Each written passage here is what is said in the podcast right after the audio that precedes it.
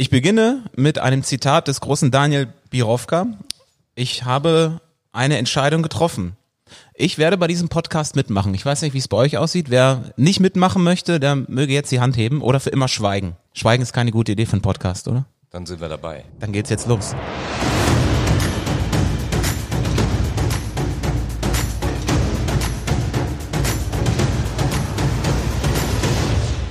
Ja, herzlich willkommen. Erste Ausgabe vom Audiobeweis, der dritte Liga-Podcast. Äh, wir sind alle ein bisschen aufgeregt.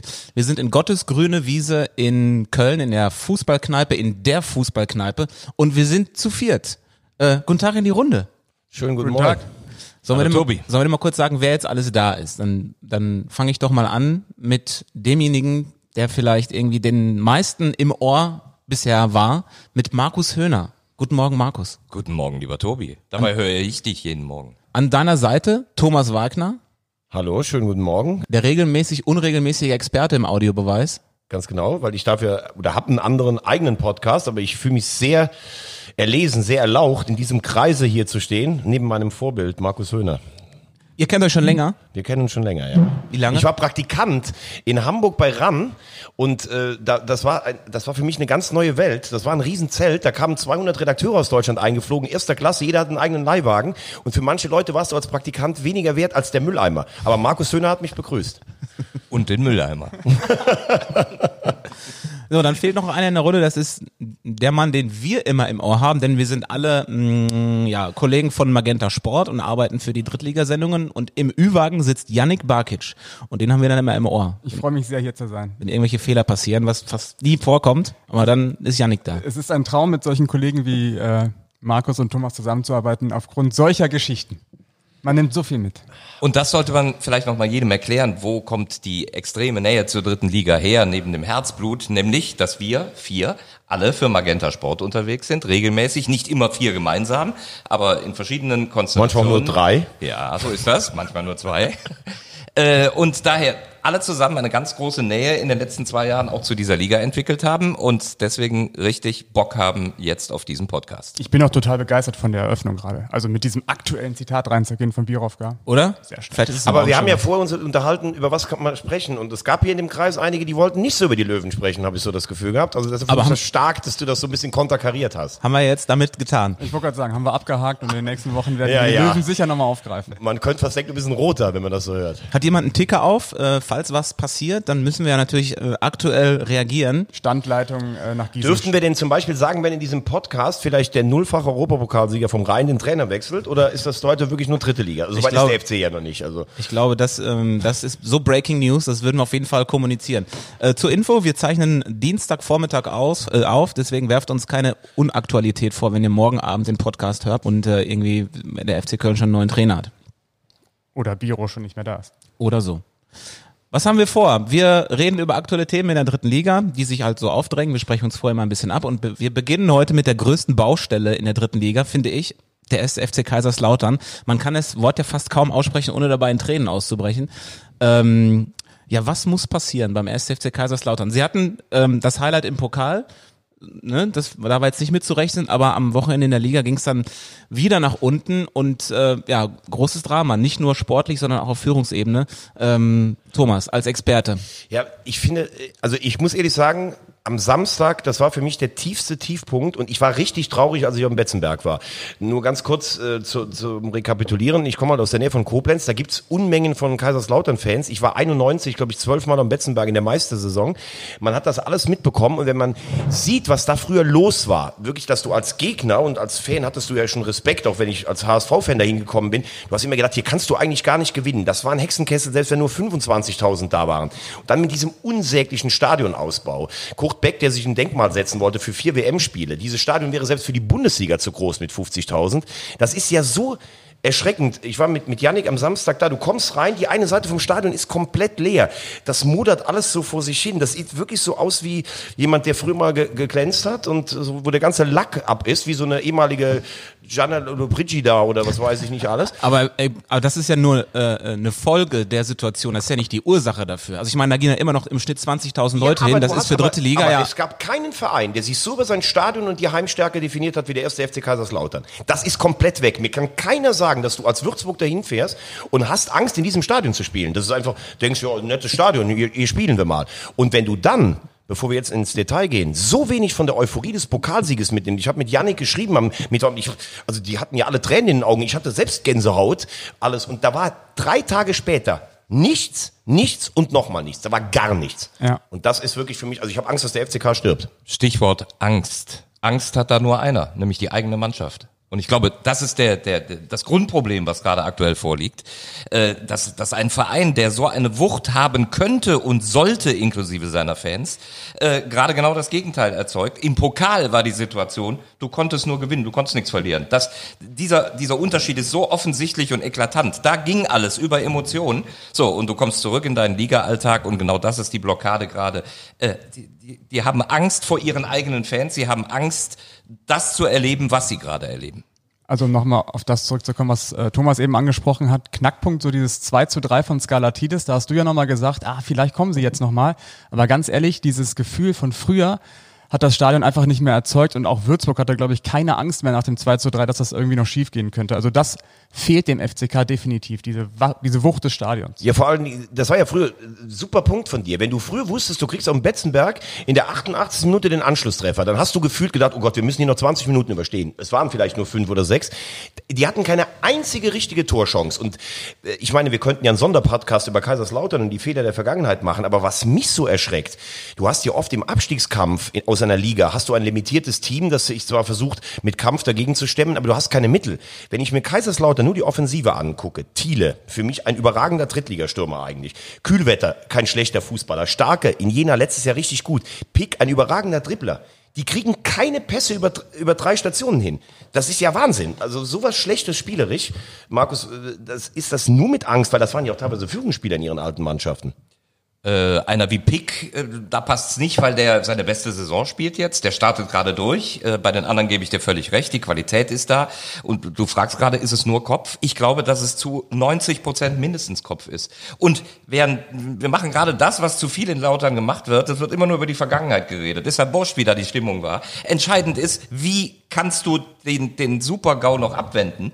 Äh, und das geht meiner Meinung nach nur über den Kopf, nur über Emotionen. Und deswegen äh, beschäftigt mich seit einigen Wochen, wie konnte man auf die Idee kommen, diesen Schommers zu holen?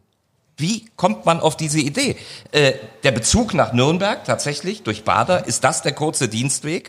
Ist da nicht mehr Gedankengut? Denn der Schommers, war ein erfolgreicher Juniorentrainer. Der kann auch vielleicht ein guter Trainer objektiv sein. Aber im Moment brauchst du keinen Fußballtrainer, du brauchst einen Pädagogen, du brauchst einen Therapeuten. Und das kann Schommers meiner Meinung nach nicht liefern. Äh, alleine in der, in der Außendarstellung, in der Ausstrahlung, wer kommt denn da? Vor Medien, vor Fans, vor Umfeld, vor der Mannschaft. Musst du eine Referenz haben. Was ist seine Referenz? Er hat in Nürnberg in 13 Spielen den Abstieg aber mal gar nicht verhindert, nur ein Spiel gewonnen und das, das Ding vor die Wand gefahren. Und, so einer soll die Leute jetzt mitnehmen? Vor die Wand gefahren glaube ich nicht. Da war schon alles vor die Wand gefahren, hat auch unentschieden gegen Dortmund und Bayern gespielt. In anderen Punkten bin ich bei dir. Und hat jetzt schlechtere Bilanz als Hildmann schon. Ähm, und er hat auch selber gesagt, es fehlte so ein bisschen die Aggressivität, was ja in der dritten Liga angeblich immer so ne, gefordert wird. Ne? Aggressivität, äh, tough sein. Ist das vielleicht aber auch so ein Grundproblem von so einer Mannschaft, die ja eigentlich ähm, einen super Kader hat, dass sie halt diesen Drittliga-Fußball nicht so richtig annimmt? Ist es in Kaiserslautern ein Problem? Also was mir auffällt an diesem Kader ist, dass aktuell eigentlich nur zwei Spieler Normalform haben mit Pick und Thiele, die regelmäßig treffen. Vom Papier her würde ich sagen, dass Lautern eigentlich eine gute Mannschaft hat, die auf jeden Fall, wenn sie alle Normalform haben, zwischen drei und sechs einlaufen. Nur aktuell spielt jeder unter seinem Leistungsniveau und vor allem die erfahrenen Spieler machen Fehler. Und das ist, glaube ich, ein großes Problem. Am Samstag war es jetzt ähm, Aino mit diesem Handspiel. Fraglich, ob es ein Elfmeter war, aber allein, dass er mit dem Arm so rausgeht vor dem, vor dem Elfmeter, ist, ähm, ist dumm. Ja, und das Eigentor passiert ja wahrscheinlich auch nicht, wenn du oben stehst, so, ne? Genau, und das Eigentor von Hemmlein, das tut, glaube ich, auch dem Schommers richtig weh, dass eben auch die erfahrenen Spieler jetzt Fehler machen. Aber ich bin schon auch dabei, was, äh, was Markus eben gesagt hat. Wenn ich mir anschaue, also du, du hast Hildmann. Ähm, du brauchst zwar Emotionen, aber ich hatte bei Sascha äh, Hildmann am Ende das Gefühl, der war der erste Fan dieser Mannschaft. Das ist dann vielleicht auch zu viel, wenn du draußen mitgehst an der Linie wie ein Fan. Jetzt hast du jemand wie Boris Schommers, der der ist beim Interview nachher geht der mehr aus sich raus als in den 90 Minuten. Also der ist Stoiker fast, würde ich sagen. Ich glaube, in der momentanen Situation bräuchtest du jemand, der beides bedient. Der einerseits die Liga kennt, der nachgewiesen hat, auch äh, taktisch oder so eine Idee zu haben, der aber auch was darstellt. Also ich verstehe bis heute nicht, wie man nicht auf die Idee kommen konnte, Marco Antwerpen zu holen. Das wäre für mich die ideal vor ähm, des Trainerpostens beim FCK gewesen. Vielleicht hat Bader damals noch gedacht, ah, der ist mir zu stark, der hat einen eigenen Kopf, der wollte sich ja damals sicher mit der Personalie auch. Äh, Fakt ist, jetzt brauchst du ihn dringender denn je, so ein, so ein äh, Typ wie Antwerpen. Auf der anderen Seite muss ich sagen, egal ob da Schommer steht, Hildmann, mit dem Kader so einen schlechten Fußball anzubieten, also das ist schon wirklich fast eine Leistung, muss ich sagen. Ja, aber du siehst eben, dass es im Fußball nicht immer nur auf die Kaderqualität ankommt. Die Psyche spielt eine Riesenrolle. In der Personalie Antwerpen bin ich hundertprozentig bei dir. Er hat in Münster dann auch noch genau vorgelebt, was er, äh, was er kann, dass er eine Mannschaft genau aus dieser Situation nach Müllmann äh, äh, rauszumanövrieren. Ich habe mich vor dem Magdeburg-Spiel oben neben dem Reporterplatz mit einem Fan unterhalten, den ich schon länger kenne. Ne? Der, der sagt, die müssen doch mit dem geredet haben. Entweder der hat abgesagt oder sie haben nicht genug Kohle. Wenn das die Lösung ist? Aber jetzt gibt's ja in Lauter noch ein ganz anderes Problem, nämlich das Problem in der Führungsebene. Das kommt man gar nicht mehr mit, wer da alles zurückgetreten ist. So, dann will dieser Bäcker äh, einsteigen, ziert sich aber noch ein bisschen. Wie sehr wirkt sich sowas auf die sportliche Situation aus? Ist das den Spielern, denen kann das ja nicht egal sein, oder? Ja, das glaube ich auch nicht. Das geht nicht spürbar an einer, äh, spurlos an einer Mannschaft vorbei. Was jetzt das Problem ist, dass keiner eine Entscheidung treffen kann, weil im Endeffekt könnte es ja sogar sein, dass man jetzt nochmal den Trainer wechseln muss. Aber wer soll das entscheiden? Bader ist ja nicht mehr in der Position, das zu machen, weil er ja so eine Art lame duck ist.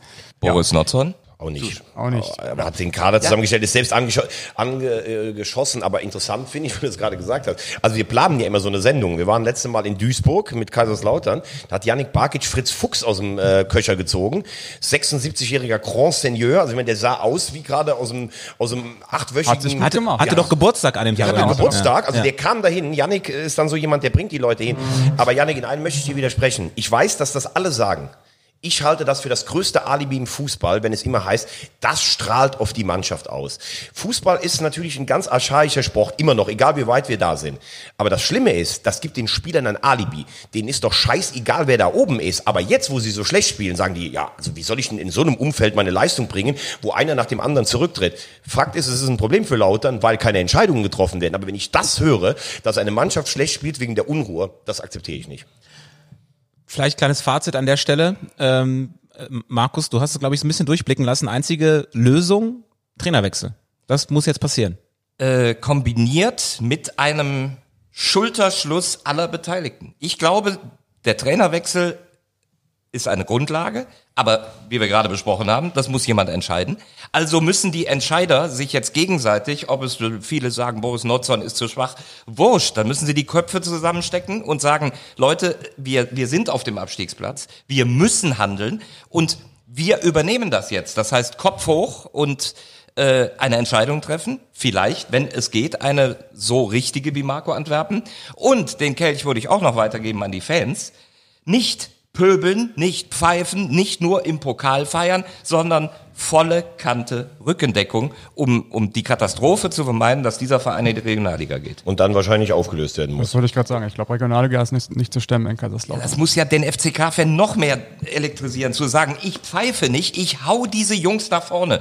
Wir kommen jetzt nicht mit 20, wir kommen mit 25.000 und versuchen, dieses FCK-Feeling hier ein halbes Jahr aufzubauen und die Sache doch noch zu retten. Ähnliche Situation, damit kommen wir zum nächsten Verein, war in den, oder war in dieser Saison beim, äh, bei Magdeburg. Die haben sich jetzt am Wochenende frei geschwommen mit einem 1 zu 0 Sieg im Sachsen-Anhalt-Derby gegen Halle. Magdeburg ähm, jetzt ein bisschen geklettert. In den letzten Jahren, glaube ich, immer Was von den beiden ist die größere Stadt? Halle oder Magdeburg? von den Einwohnern her. Ja. Äh, Magdeburg. Nein, Halle. Nein. Wie, Halle ja, jetzt musst du aber auch die Volks- Einwohnerzahlen bei der, Ja, bei nennen. der letzten Volkszählung hat Magdeburg überholt und hat 260? mittlerweile 3000 Einwohner mehr. Und wisst ihr, warum ich es wusste? Aus dem Quiz Weil der, wahrscheinlich. Nein, nein, weil Veggie mir natürlich seit drei Wochen damit auf den Geist geht und ich bei Wikipedia nachgeguckt habe. Wagnerpedia, vielen Dank. Wikipedia. Hilft uns das jetzt weiter in der Diskussion um, um das Spiel? Nee, es hilft sogar überhaupt nicht, aber ich meine ganz ehrlich, so ein bisschen, man soll ja auch was lernen bei uns im Podcast. Ne? Und wenn ich dann ab und zu hier als Experte dabei sein darf, dann bringe ich halt ein bisschen fundiertes Wissen mit. Also, Mag Magdeburg auf dem Weg nach oben. Die letzten Jahre, glaube ich, immer unter den Top 4 gewesen oder in der dritten Liga immer. Jetzt, so jetzt, Genau. diese Saison hinten zwar gut, aber vorne machen sie die Dinger nicht. Jetzt gegen Halle gewonnen. Kann das so ein, ich will das Wort Brustlöser nicht sagen, aber ich sage es jetzt einfach mal. Kann das so ein Brustlöser auf dem Weg nach oben sein? Also spielt Magdeburg vielleicht noch eine Rolle? Also für mich war vor der Saison, ich hatte zwei, äh, vor der Saison zwei Favoriten, das war Braunschweig und Magdeburg. Bei Braunschweig rücke ich mittlerweile so ein bisschen ab. Bei Magdeburg sage ich, sind, die sind für mich immer noch Top-Favorit, weil ich glaube, dass die Mannschaft stark genug ist, wenn sie mal zusammen spielt, um ganz oben zu landen. Die haben äh, einen riesen Verletzungspech. Quesic, Jasula, Bumheuer, Pertl. Ich glaube, Kramer, äh, Kramer hat noch nie mit der, mit der ersten Elf gespielt und wenn, wenn sie das mal hinbekommen in der Rückrunde, dann greifen sie richtig an. Die Qualität zeigen sie derzeit. Vorne B&B, äh, Beck und Bertram. Bertram ist natürlich ein, ein super, super Transfer. Ich möchte noch gerade eine Sache relativieren hier. Was mag der Robert von uns denken? Wir sind ja hier in äh, Gottes grüne Wiese. Robert ist Jena-Fan. So, und der Chef sitzt hinten an der Theke. Er lässt uns ja hier, der macht nur für uns hier auf. Und macht Jetzt ganz leckeren er Kaffee. hinten Und der kommt aus Jena. Er ist sogar Jenaer. Nee, er ist hier, oh, um Gottes Willen, er ist Jenenser. Jenenser. Ja, das ist der. Gebürtige ist der Jenenser. So, und wir reden hier über Magdeburg. Also Jena, so wie die Entwicklung ist, wird auch bald Thema Aber der. Erzrivale von Jena ist doch Erfurt, äh, ist doch, ist doch Erfurt, das ist denen doch egal, wenn wir über Magdeburg reden. Magdeburg übrigens. Oder Magdeburg, aber nicht Magdeburg. So habe ich mir das auf jeden Fall äh, sagen lassen. Aber B&B finde ich eine geile Bezeichnung von dir. Ich habe nämlich mit, mit ich habe mit Yannick nämlich vorher drüber gesprochen. Was brauchst du eigentlich, um aufzusteigen? Du brauchst zwei torgefährliche Stürmer, die haben sie mit Bertram und Beck definitiv. B&B? Und du, und du brauchst noch einen, der aus dem Mittelfeld, sagen wir mal, auch so acht bis zehn Tore macht, beziehungsweise das Spiel anleitet. Und das ist, glaube ich, bisher das größte Problem gewesen, dass sie da mit Jasula zum Beispiel, Quesic, dass diese Leute gefehlt haben. Interessant finde ich auch, Krämer hat ja seine Erfolge meistens erreicht über, über einen Teamgedanken, über eine Mannschaft, die marschieren kann. Äh, Man hat ihm ja zum Beispiel in Oerdingen vorgeworfen, aus dem Material spielerisch zu wenig zu machen, ähnlich wie so eine Diskussion mit Kovac bei den Bayern. Aber ich habe das Gefühl, er, er schwimmt sich da auch ein bisschen frei. Also wir haben es ja bei Viktoria gesehen, Freitagabend, da fand ich Magdeburg die klar bessere Mannschaft in der zweiten Halbzeit, die auch das Spiel gemacht haben. Und wenn sie diesen Schalter noch umlegen, dass sie das auch als dominantes Team raufbringen, ist es für, mich aufgrund der fehlenden Klasse eines, es gibt kein Überteam in diesem Jahr, wie in den letzten Jahren, st- steigt Magdeburg noch auf am Schluss. Aber auch geile Geschichte, ne? Das Bertram macht das Ding, ausgerechnet Bertram mit Halle äh, Pokalsieger, Landespokalsieger, da kommen wir. Boah, der Landespokal, jetzt wird Gänsehaut. Ich glaube, das ist auch das letzte Spiel, was Halle gegen Magdeburg jemals gewonnen hat, irgendwann vor, vor ein paar Jahren. Er macht das Ding und äh, Magdeburg ist oben auf. Trotz Fanboykott, ne, waren ja viele nicht da, wegen, äh, wegen dieses ungeklärten Falles mit dem, mit dem Magdeburg-Fan, der ums Leben gekommen ist. Und Bertram hat sich trotzdem gefreut wie ein Schneekönig, ne? Und vor allem, wie er sich gefreut hat. Das passt ja zu dem, was Veggie gerade gesagt hat, dieses Kollektiv, im Kollektiv äh, sich emotional hochentwickeln. Bertram macht das Tor und läuft geradewegs rüber zu Krämer und, und feiert mit ihm ab. Warum? Weil der Krämer ihn unter die Woche gekitzelt hat, du machst die Bude gegen Halle. Und genauso kam es. Und Das ist äh, Wahnsinn, wer- wie, wie Fußball dann manchmal doch einfach immer noch funktioniert. Ne? ich sag ja, ich glaube daran, 90 Prozent Kopf. Ja, das, da, das ist für mich keine Frage, weil wenn du dir nichts zutraust, machst du nichts. Das ist so. Ja, und ich finde, der Bertram zum Beispiel auch, ich habe den damals mal in der Relegation gesehen mit Aue gegen KSC, ich Boah, weiß nicht, ob ich daran erinnern kann, wie der ja. abgegangen ist. Das ist für mich ein Stürmer, der hat Minimum gehobenes Zweitliganiveau. Und Alois Schwarz hat jetzt noch Albträume. ja, genau. alle, alle drei Tore gemacht, ne? Ja, und wenn du vorne Beck hast, der ja immer trifft, und dazu Bertram, also das ist für mich mit Abstand das beste Sturmduo in dieser Liga. Ist das der, der in Kaiserslautern sich das Denkmal setzen wollte? Der Beck? Ach so, äh, nee, das ist er nicht. Das ist, ich rede von dem Beck, der den Flughafen. Hahn in den Sand gesetzt hat, zwei Brücken in den Sand gesetzt hat, Schloss Hotel Bergsaber. Mehr dazu bei Wikipedia. Und am Nürburgring gibt's eine Achterbahn, die ist nie gefahren, aber die hat acht Millionen gekostet. So viel. Koch- Ich wollte nochmal, weil du gesagt hast B&B. Ich überlege gerade schon über ein Wortspiel nach mit Airbnb, aber mir fällt nichts ein. Höchstens irgendwie Kopfball-Duell-Bilanz. Das ist dann Airbnb-Bilanz. Ihr kennt ich, Airbnb ich sehe nicht? gerade bei Yannick Barkic, wie er die Aufstellung von Magdeburg durchgeht. Aber so, ich wollte eigentlich fragen, hat nicht, war nicht, war nicht Schahed zweite Spitze? Der hat doch vorne gespielt. Der hat hängend dahinter gespielt, Ja. glaube ich. Also äh, wir Eine Sache wollte ich noch zu Magdeburg sagen. Ich glaube, eine ganz wichtige Personalie ist Mike Franz. Für mich ist das so der Mahner der dritten Liga, der Matthias Sammer von, von Magdeburg, der immer, Das ist aber gemein jetzt. nee, der sehr, ich finde, das ist ganz wichtig, der sehr kritisch auf die Mannschaft ähm, nicht eindrischt, aber ähm, sie zurecht rügt, fa- falls es mal nicht funktioniert oder wenn es nicht funktioniert. Krämer ist ja mehr so der, ich möchte ihn jetzt nicht als lieben, lieben Bär beschreiben, aber ist schon so der, der menschlichere und Mike Franz ist schon der, der auch mal draufhauen Was für kann. eine Entwicklung. Von Mario Gomez einst als Arschloch bezeichnet. Wenn er jetzt als Sammer der dritten Liga, das ist ja aber, das ist wirklich mal eine Entwicklung. Fast wie Joschka Fischer, vom Taxifahrer zum Bundesaußenminister. Hatte sich ein bisschen mit Hesskamp in der Wolle am Wochenende, glaube ich. Da gab es irgendwie leichte Tumulte. Da weißt Und- du mehr. Ja, es ging um irgendwelche äh, Foulspiele und so. Ich glaube, handelsüblich alles. Aber deswegen, ich will gerne nochmal über, über Halle äh, sprechen. War doch eigentlich klar, dass sie das nicht äh, gewinnen, weil ein Tabellenführer in der dritten Liga gewinnt nicht, oder? Was ist das für eine komische Seuche? Dass wenn du Tabellenführer bist, dass du, dass du nicht gewinnst.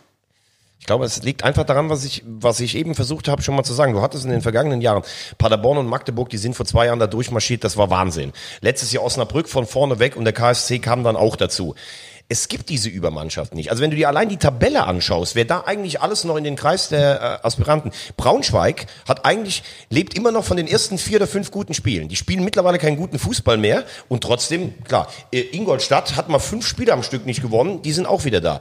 Die Mannschaft, die eigentlich vorangegangen ist, ist Halle. Da habe ich schon, schon gedacht, weil die die Enttäuschung des letzten Jahres weggesteckt haben, weil ich Ziegner für einen sehr guten Trainer halte, weil die wirklich so, so einen wuchtigen Männerfußball auch spielen. Aber du siehst einfach, das ist auch keine Übermannschaft und Magdeburg das war für die die Initialzündung in diesem Derby.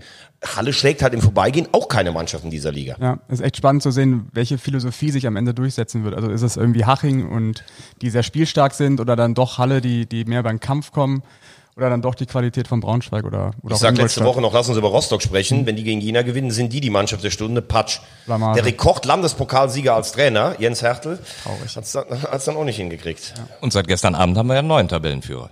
Den MSV Duisburg, den im Sommer auch keiner auf dem Zettel gehabt hätte, weil die lagen völlig blank. Wirtschaftlich, äh, kompletter Neuaufbau und deswegen finde ich das schon überraschend, wie die sich da rein entwickeln. Und vor allem haben nicht gegen irgendwen gewonnen, sondern haben Uerdingen geschlagen, die ziemlich gut drauf sind aktuell. Und damit sind wir eigentlich schon beim nächsten Team, über das wir sprechen wollen, über den KfC Uerdingen.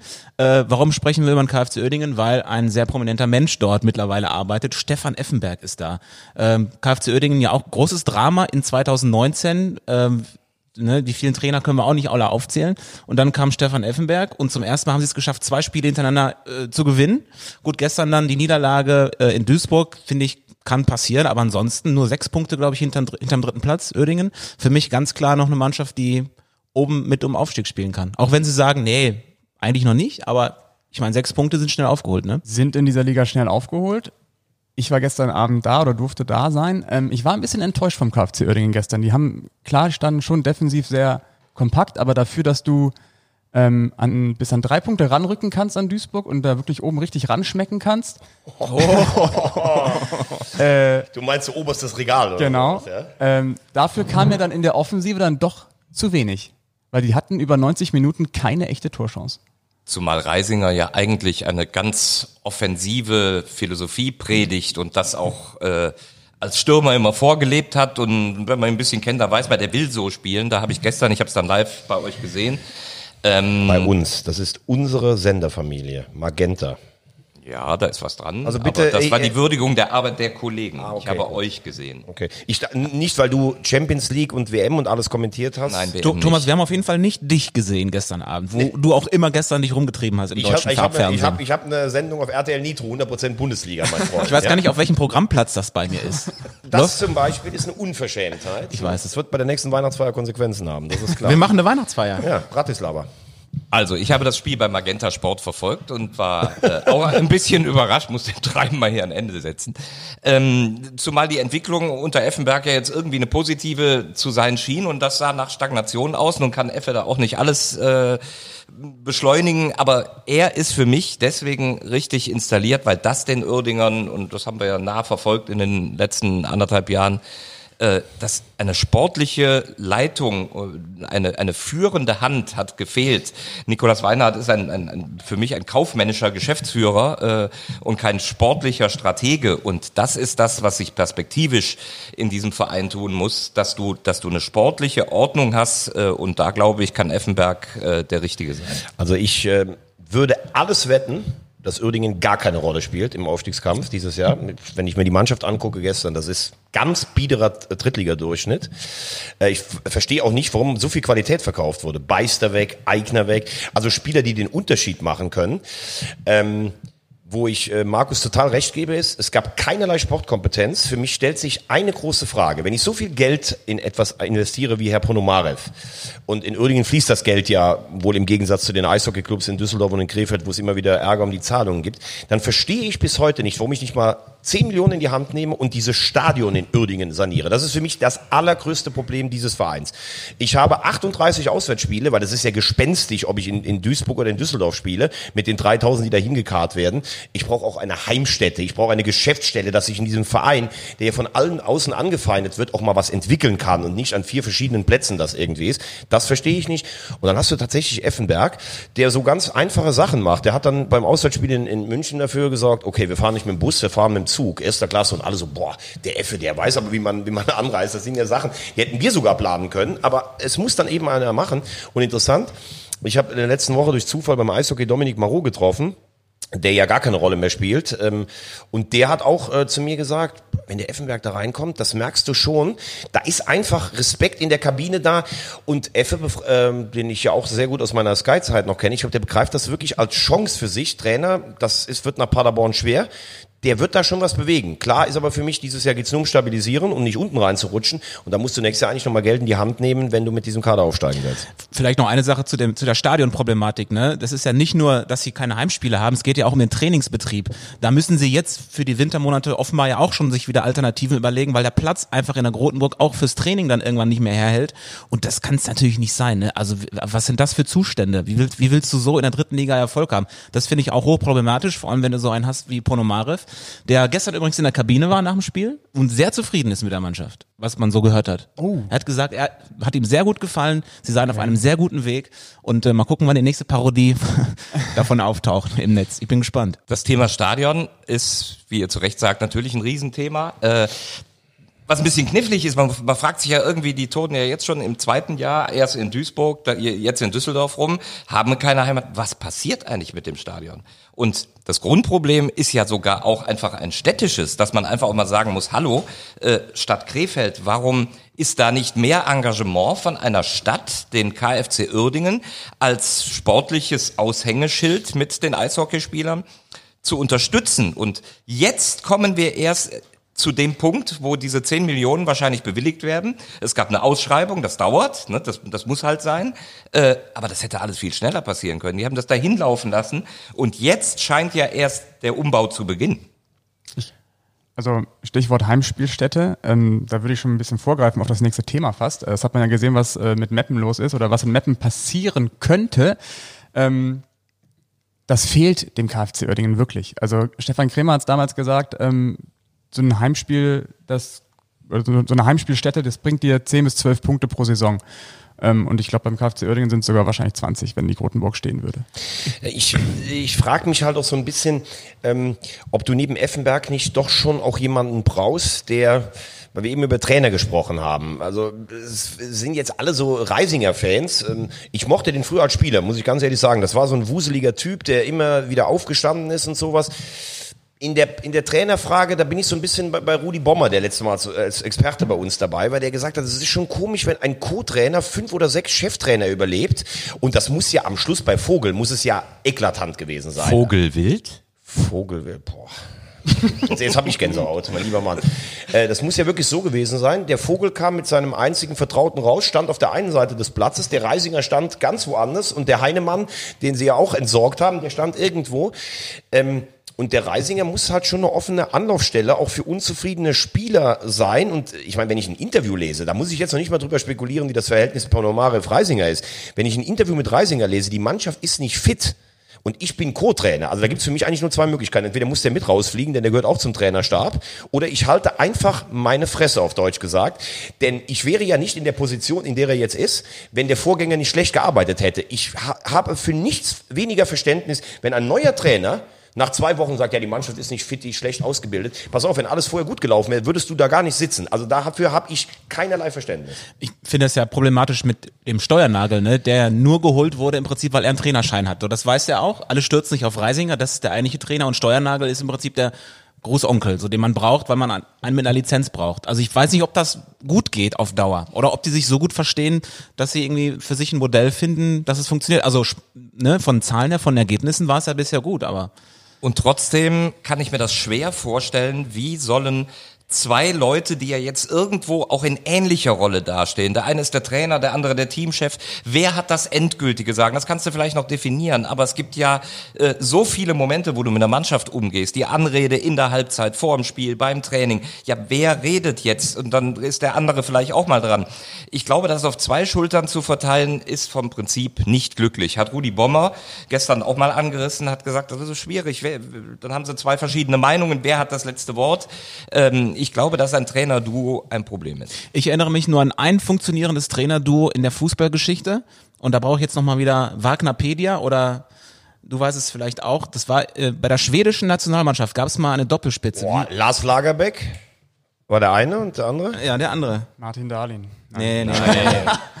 So, das war irgendwie so ein bisschen outstanding immer. Das hat so funktioniert. Erik aber, Hamrehn oder sie? nee, der hieß anders. Aber Lagerbeck und Ist ja nicht dritte Liga. Na gut. Äh, vom fußballerischen Niveau her. die schwedische Liga ist, glaube ich, so ähm, in, in der, im dritten Regal in Europa. Aber vielleicht, weil wir mit Effenberg angefangen haben, dann hören wir kurz mit Effenberg auf. Denn ähm, Markus, du hast ja Stefan Effenberg persönlich kennengelernt, jetzt auch neulich, weil du ja auch für unseren Partner Sport 1 kommentierst. Und da war Stefan an deiner Seite beim Pokalspiel. Bochum-Bayern war das, ne? Stimmt das? Das war das zweite Spiel, die Premiere war Uerdingen gegen Dortmund. Ja. Ähm, ich hatte vor vielen Jahren ab und an mit ihm zu tun, äh, als ich noch bei RAN war, als Field Reporter bei Spielen. Gab es auch oft Ärger um ihn, Mönchengladbach. Äh, das waren immer Reibereien. Ne? Und ich war jetzt auch mal gespannt, wie würde das funktionieren, wenn wir beide zusammenarbeiten. Ja, und wie war Äh, das?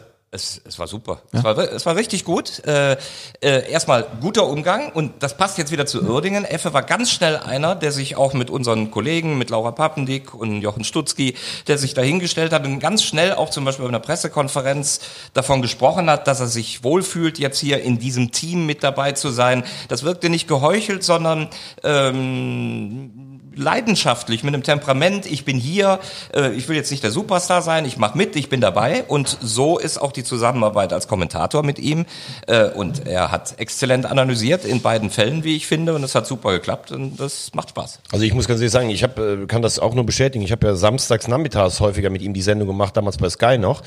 Der ist ein exzellent vorbereiteter Typ, der Sachen einfach auch gut sieht auf dem Platz und ähm, auch privat kannst du mit dem äh, wahnsinnig viel Spaß haben und das ist auch jemand, der ist zuverlässig. Also wenn du den zum Beispiel anrufst, der ruft dich auch zurück oder sowas. Das finde ich schon, in dem Business ist das, äh, ist das nicht alltäglich. Und er hat mir dieser Tage auch gesagt, äh, genau, als wir in Bochum waren, ah, wir sehen uns ja jetzt öfter durch dritte Liga, äh, wenn er irgendwas braucht, meld dich, ich bin da. Und so kann ich mir sehr gut vorstellen, dass wir ihn irgendwann in den nächsten Wochen doch auch gerne mal hier dazu holen, telefonisch. Ich habe mir, ich hab mir sagen lassen, ist er, äh, dass er gestern sehr emotional war auf der Tribüne.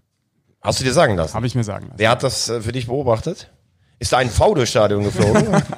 Ja, aber das ist ja vielleicht auch schon wieder seine Rolle, in solchen Momenten Zeichen zu setzen, wie er das als Spieler auch getan hat. Ne? Äh, Und klar zu sagen, Leute, da muss mehr Emotion rein und eine andere Qualität erzeugt werden. Ich würde ihn gerne fragen, wo er seine Sneaker kauft. Er hat immer so wahnsinnige Turnschuhe an mit so wahnsinnig langen Laschen. Die gehen ihm immer bis unters Kinn. Da müsst ihr mal drauf achten, wenn er ganz im Bild ist. Ich glaube, auf diesen Laschen kannst du äh, Skispringen veranstalten, so lange. Aber ich glaube, eins wird für ihn selber entscheidend sein.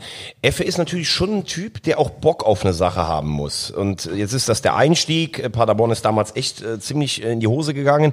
Jetzt kommt er dahin, hat am Anfang Erfolg. Das wird sich so zeigen, wenn du im Februar im Landespokal irgendwo vielleicht auf einer Wiese stehst Der KfC Uerdingen ist leider nicht mehr im Das, Landespokal. das, aber ich habe ich hab, ich hab den Blick gesehen. Nein, ich wollte einfach sagen, du hast oder du hast irgendein Nachholspiel, irgendwo wo du mit dem Bus hineiern musst, dann irgendwie nach Groß Asbach oder sowas, stehst da im Regen und äh, du hast irgendwie siehst die Tabellenspitze eigentlich nur mit dem Fernglas, dann ist ja die Frage, dann musst du ja auch so ein bisschen einsteigen in die Kaderplanung fürs nächste Jahr. Da musst du wirklich übers Land fahren, nach Dienstlaken, nach Hiesfeld, äh, was weiß ich nicht alles, ne? Oder nach Hönnepel, Niedermörmter. Und äh, da- das ist die Frage. Kirchheim-Bolanden. Genau, äh, Landespokal äh, Südwest. Äh, da ist die Frage, wie viel, wie viel investierst du dann auch für den Job? Dann ist es nämlich nicht mehr damit getan, Zugtickets zu holen und in die Kabine zu gehen, Ansprache. Da musst du fleißig sein. Auch ich will nicht sagen, dass er nicht fleißig ist, aber wie viel Bock hast du dann auf diese Aufgabe? Das ist auch die Frage. Wohnt er in München eigentlich? Oder wie ist das äh, pendelt. Also jetzt im Moment wohnt er in Düsseldorf, hat aber natürlich in München noch eine Bleibe, hat ja irgendwie in Amerika auch eine Bleibe, weil, seine- weil seine Kinder da sind. Also das ist schon ein Jetsetter. So, Achtung, jetzt Gerhard Delling, Moderationsschule, äh, Grundkurs. Stefan Effenberg, Genie und Wahnsinn und ganz viel Wahnsinn auch am Wochenende in Meppen. Und ihr wart doch alle da, oder nicht? War- Wart ihr nicht zu dritt da? waren alle da. Ja gut, dann, muss, dann, dann klinke ich mich an dieser Stelle aus. Zeitzeugen. Also wirklich ein wahnsinniges Fußballspiel. Und als kleines Ratespiel zwischendurch, wir hatten eben BNB. Yannick war unser LDS. Jetzt könnt ihr mal zu Hause raten, was das heißt. Das lösen wir dann gleich auf. Genau, es werden Yannick- zwei Tickets für, die nächsten, für den nächsten Podcast verlöst. Die können dann Ja, live genau. dabei sein. Also, Yannick war auf dem Ü-Wagen, äh, Veggie hat moderiert, ich habe kommentiert, ähm, ja, und du hast es richtig installiert hier bei uns. Äh, es war der glatte Wahnsinn. Und und doch kam es nicht so überraschend, nicht als Eigenlob, aber in der 70. Es war alles so still und die führten mit zwei Toren Vorsprung. Und plötzlich kam die Erinnerung an dieses Spiel. Reisinger Interimstrainer, Uerdingen führte 2-0 in Meppen äh, in der letzten Saison. Und da hat man gemerkt, was eben, Stichwort Euphorie, Heimfans, was in diesem Stadion passieren kann. Da sind in der Regel sieben, am Sonntag waren es 9000. Es ist gefühlt aber immer voll, wenn man sich so umguckt. Das denkt Ja, man es ist viel vor mehr allem passen. diese Enge da, ne? Das, was auf dem Betzenberg Total. eben fehlt, wo du 15 Meter Weg hast zwischen Stadion und zwischen Rasen und Fans. In Meppen. Das war ja früher nicht, der alte Betzenberg, das genau, war früher nicht so. In Meppen stehst du ja wirklich beim Einwurf direkt an diesem Zaun. Ja, und es ist eine, eine ganz tolle Atmosphäre. Ähm, so, und dann in der 70. so dieses, dieser Zustand, ja, ja, Spiel ist durch. Und dann so diese Erinnerung, nee, nee, wenn die sich hier rein emotionalisieren mit ihren Fans, mit äh, Spielern wie Kleinsorge, der so für mich so ein kleiner Steffen Baumgart ist, so ein Punching-Spieler, der losrennt, oder Kanatowski, letzte Saison, der jetzt in Osnabrück spielt. Ähm, so, und dann haben die eine solche Emotion entwickelt. Und das macht ja dann da, das hat jetzt nichts mit Bayern zu tun und dem Gegner, das macht ja so einen verdammten Spaß, wie die dann da abgehen ne?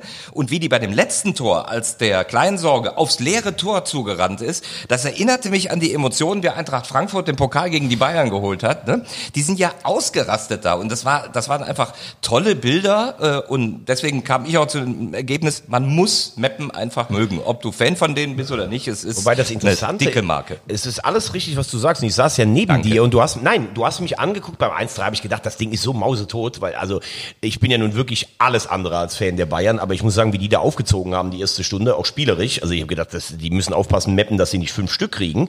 Und da muss man übrigens auch sagen, es war im Stadion gar nichts los. Es war mucks, mäuschenstill. Also es war nicht so, dass ein Publikum über 90 Minuten da war, und, sondern hier war wirklich der Fall zu sehen, da ist der Funke vom Platz aufs Publikum übergesprungen. Mit dem 2 zu 3 und der roten Karte Genau. war dann äh, plötzlich war das Stadion da und dann war es eine Wechselwirkung. Da kriege ich jetzt fast noch Gänsehaut, wenn ich an diesen Moment des Tores denke. Aber bei allem, ich mag Meppen total gerne. Ich möchte, dass die immer in dieser Liga bleiben. Wegen mir können die auch mal aufsteigen. Aber es ist auch nicht ein permanenter 90-minütiger Hexenkessel. Das ist dann auch so manchmal so bruddelige Emsländer, die dann so ein bisschen, aber äh, wie spielt ihr denn da? Aber in dem Moment, wo sie gebraucht wurden, waren sie dann da. Und das hat der Mannschaft auch nochmal einen Schub gegeben. Das ist doch viel wertvoller für den Verein, dass die, dass die Zuschauer so ein Gespür dafür bekommen, wann braucht mich die Mannschaft im Endeffekt. Dass die merken, okay, so eine, so eine rote Karte von Zirksi, die ist nochmal so spielentscheidend oder kann so spielentscheidend werden, dass wir jetzt hier nochmal richtig Radau machen. Also für mich ist Meppen oder für mich verkörpert Meppen im Endeffekt äh, die dritte Liga. Nicht nur auf dem Platz, auf, äh, auf den Zuschauerrängen, sondern auch im VIP-Raum. Früher eigentlich so sinnbildlich für zweite das, äh, Liga, ne? Was, nee, was das Kulinarische angeht. Ich hab, äh, durfte beobachten, wie äh, Kollege Wagner und Höhner sich vor dem Spiel noch äh, bedient haben am Buffet. Hast du gesagt, ich durfte ich- beobachten? Ich war am Buffet der Lust. Ich habe diesbezüglich aktuelle Informationen für Ja. euch. Ich habe am Wochenende ein halbes Kilo zugenommen. Heftig, Nachdem ich vor drei. Wochen, wie ihr wisst, glorreich den Halbmarathon unter zwei Stunden Das zwei besiegt Stunden, habe. er hat den erst den Ballon weggelaufen. Im ja, Auto, aber, oder was? aber, aber da ich mit Herrn Wagner äh, in dieser in diesem VIP-Raum deniert habe,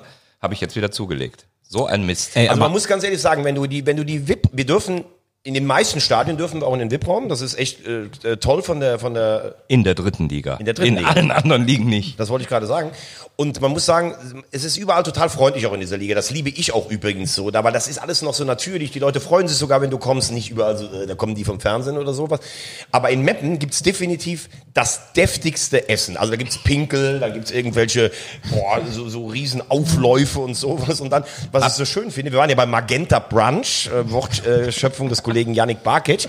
Du kommst also so um halb zwölf in diesen VIP-Raum und dann stehen die dann schon so mit der ersten Pilsette. Herrlich. Ich wollte mich eigentlich schon dazustellen. Darf ich dich mal gerade was fragen? Habe ich Pinkel gegessen? Du hast Pinkel gegessen, ja, definitiv. Was ist Pinkel? Das ist dieses grüne Zeug mit der Wurst da drin. Das ist in Norddeutschland sehr. Hast Ich habe keinen Pinkel gegessen. Okay, gut, du hast keinen Pinkel gegessen. Ähm, aber Pinkel gab's auf jeden Fall, habe ich gesehen. Also, das ist der äh, kalorienhaltigste VIP-Raum in Liga 3, das muss man ganz klar so sagen. Ne? Und äh, diese Herzlichkeit der Leute ist Wahnsinn. Wobei mein Favorit ist ja der VIP-Raum in Münster, aber, weil, weil Aber- für die Optik.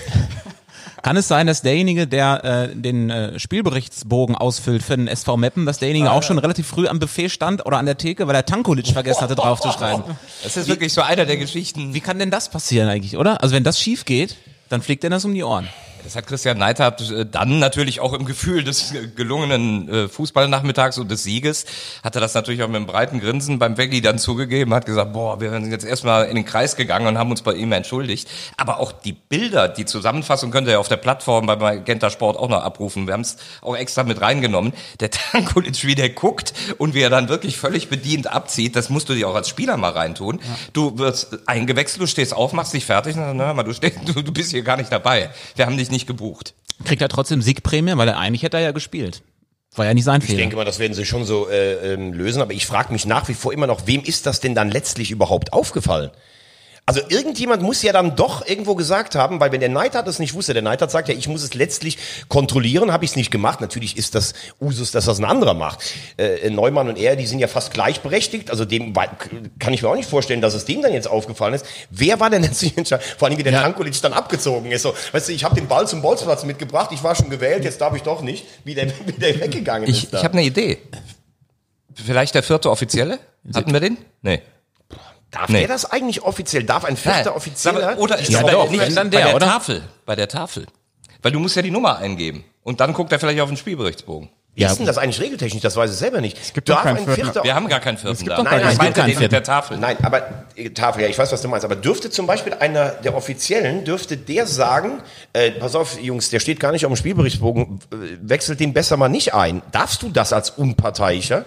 Weil ich meine, wenn er nur 10 Sekunden gespielt hätte, wäre das Spiel für die Bayern gewertet worden. Ja, wenn er, wenn er das Spielfeld betreten hätte, ja. Genau. Ja gut, aber den vierten gibt's ja jetzt ohnehin nicht. Das macht dann einer vom Verein oder wie läuft das? Genau, Ja. und der hätte es auch sagen dürfen. Den Aber, meinte ich. aber hat nicht theoretisch, nicht. wie weit war er denn schon? Stand er schon ähm, Er hat sich, er hat sich da? das Trikot angezogen, wurde dann darauf hingewiesen, Okay. dass es wohl doch nicht funktionieren Weil könnte mit ihm. Er musste sich dann die Jacke wieder anziehen, hat sich auf die Bank gesetzt und dann wurde er sogar von, vom Co-Trainer, glaube ich, weggeschickt von der Bank, weil sie, glaube ich, Angst hatten, dass er gar nicht auf der Bank sitzen dürfte oder sowas. Weil sonst hätte ich gedacht, das dass so. dem Schiedsrichter vielleicht dann in dem Moment auffällt, wo er es notiert für sich, weil er vielleicht in seiner Karte irgendwie alle oder alle Nummern stehen hat, die heute spielen dürfen und da war halt die, was hat er, die 10 oder so, war dann vielleicht nicht dabei, aber so weit war es ja dann noch gar nicht, dass der Schiedsrichter das mitbekommen hat. Ja, strange Geschichte auf jeden Fall. Zum Glück ist es gut gegangen. Und ich hatte von oben genau dieses Erlebnis, dass ich runtergeguckt habe. Ich denke, ah, da ist Tankulic und sehe die 10 und guck nochmal auf die Aufstellung sicherheitshalber, ob ich mich nicht vertue.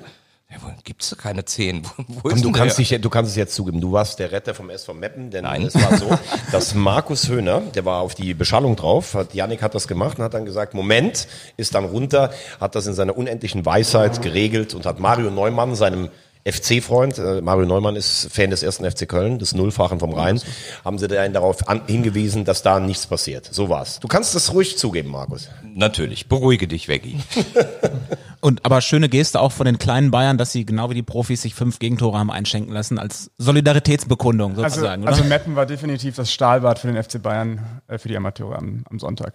Das, äh, das musst du erstmal überleben, sowas. Und ich, ich glaube ganz ehrlich, alle Bayern-Fans, also ich habe gesagt am Schluss, das war sicher ein denkwürdiges Wochenende für alle Bayern-Fans. Die wissen jetzt mal so ansatzweise, wie wir uns manchmal so fühlen. Also zehn Stück für die Bayern am Wochenende, das ist schon, ist schon eine heftige Packung. Bevor wir hier äh, zum Ende kommen, ähm, wollen wir natürlich noch ganz kurz über den Landespokal reden. Beziehungsweise ihr wollt das tun, denn es ist so ein bisschen euer Fetisch, ne? Das, oder, oder hauptsächlich Fetisch von Yannick Barkic. Der ist halt so Landespokal. Ja, Jünger. es ist halt ein Wettbewerb, der, ähm, der alle Emotionen hat, der alle Gefühle verkörpert. Und ähm, ich äh, werfe erst einfach mal eine Zahl in den Raum.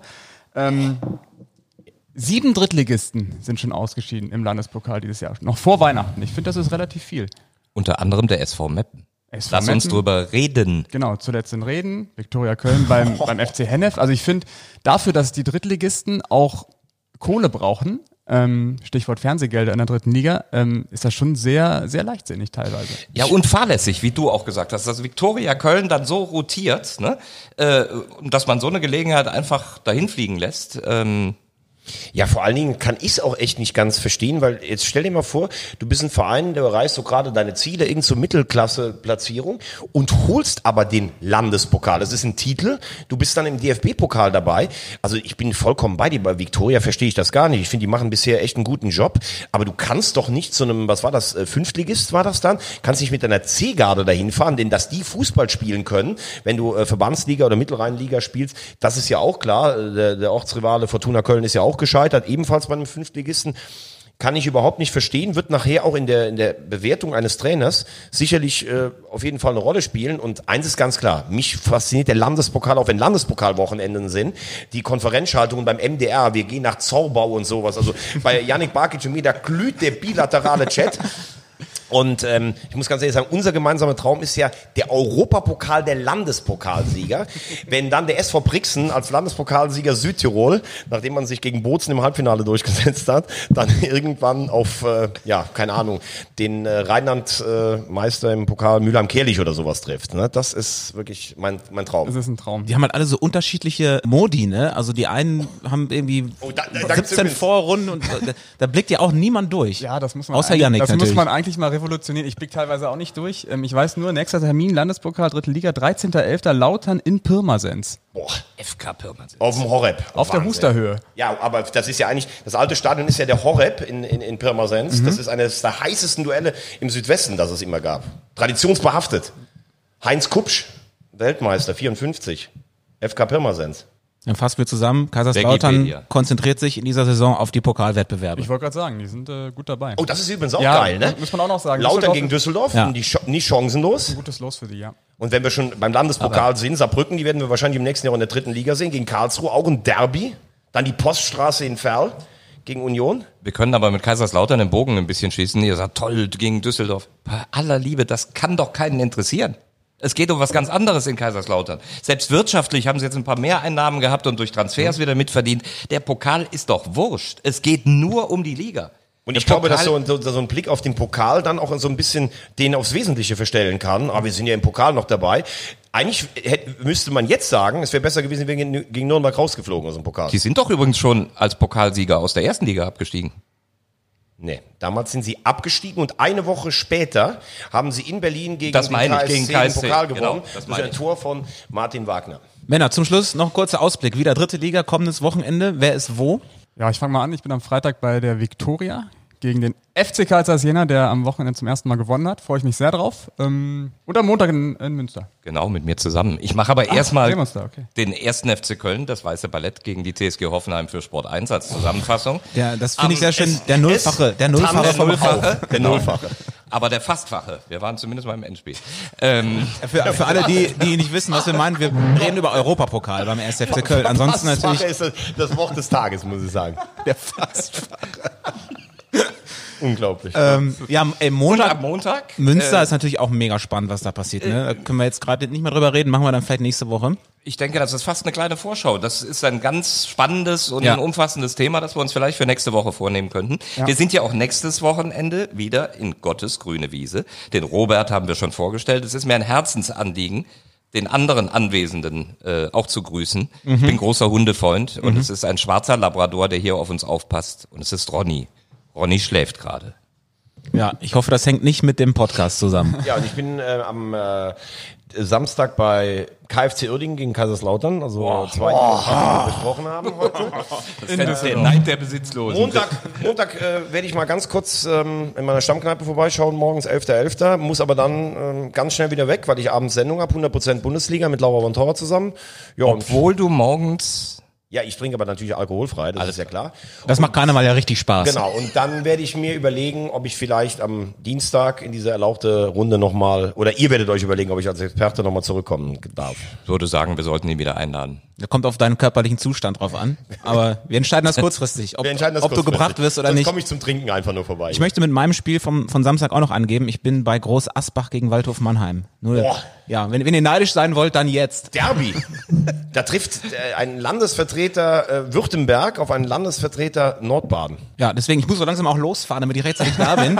ähm, das war die erste Ausgabe vom Audiobeweis, der dritte Liga-Podcast. Bitte ähm, empfehlt uns weiter. Liked uns bei Instagram, ganz wichtig. Es Wichtigste, gibt was es gibt. Lauffotos von Markus Höhner. Sensationell. Welche Fo Lauffotos? Ja, ja, und vor allen Dingen, er ist äh, also selbst sehr oft zu Er sehen. lügt. Das Er Leben lügt. des Markus Höhner. Also ich folge ihm wirklich, äh, stalke ihn fast auf Insta. Er lügt. Also folgt uns bei Instagram und hört uns nächste Woche wieder, wenn es dann wieder heißt Audiobeweis, der dritte Liga-Podcast. Schöne Woche.